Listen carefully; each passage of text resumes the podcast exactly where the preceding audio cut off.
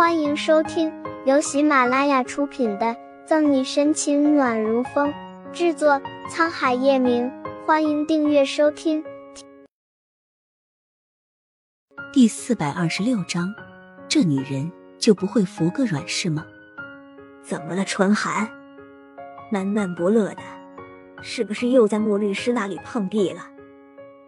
盛世庄园，叶老太太边浇花边诧异的看着沙发上坐着凝眉的顾春寒。她这个外孙女向来都是大大咧咧、一刻都不安生的主，现在居然安安分分坐着，愁眉苦脸。顾春寒嘟着嘴：“外婆，你想到哪里去了？我都好几天没见到穆子谦了。”提起穆子谦，顾春寒一脸挫败，愁绪更深。叶老太太放下手中的喷壶，擦净了手上的水之后，这才朝顾春寒走去，慈眉善目的笑着：“拿春寒和外婆说说，你在想什么呢？看外婆能不能帮上点忙。”哎，表哥和嫂嫂都好几天没说话了，一个在公司不回来，一个闷闷不乐的，再这样下去，我估计都快没嫂嫂了。揪眉叹气，顾春寒着急又无奈。这两天盛世庄园的气氛很诡异。叶晨玉几天没有回家，沈西回来后，除了吃饭的时候，都是把自己关在卧室里。眼看着二人冷战的级别越来越高，顾春寒心里急啊，可又没有什么办法。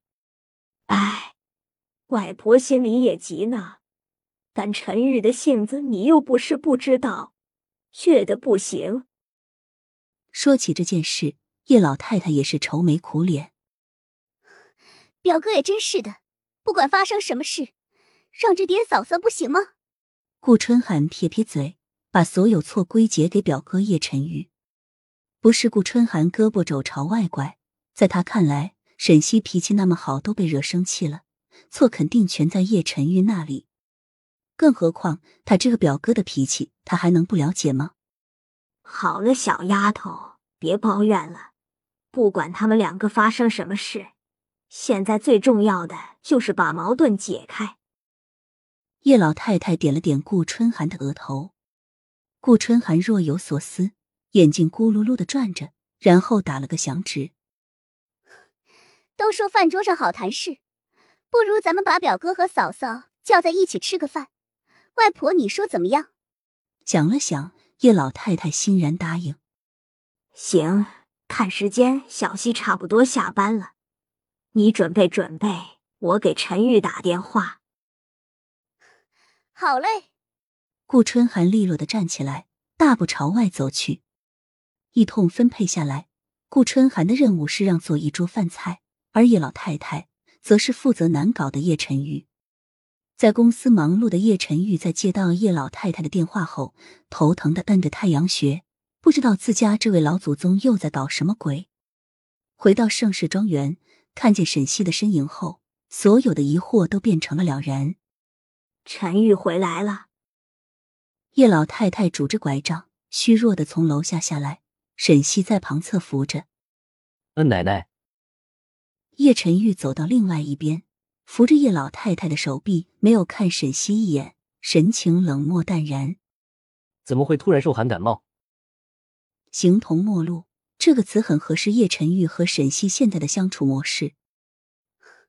外婆不说生病，你会回来吗？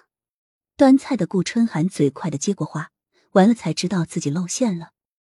可可，叶老太太恨铁不成钢的睨了顾春寒一眼，叶晨玉也淡淡的扫视着他。我还做了松鼠鲈鱼和贵妃鸡翅。心虚的避开了自己表哥的犀利眼神儿。顾春寒借口做菜炖了，叶老太太暗中观望了一阵儿，还是决定将自己的装病政策进行到底，时不时的咳嗽一下。沈西本想跟着顾春寒躲去厨房的，可是被顾春寒毫不犹豫的丢了回来，他便索性破罐破摔的陪着叶老太太坐在沙发上，眼观鼻，鼻关心。而反观看着报纸，一脸稳如泰山的叶晨玉，更是没有什么开口说话的意思。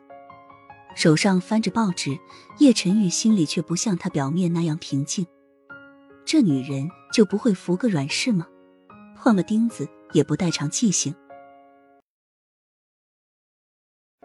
本集结束了，不要走开，精彩马上回来。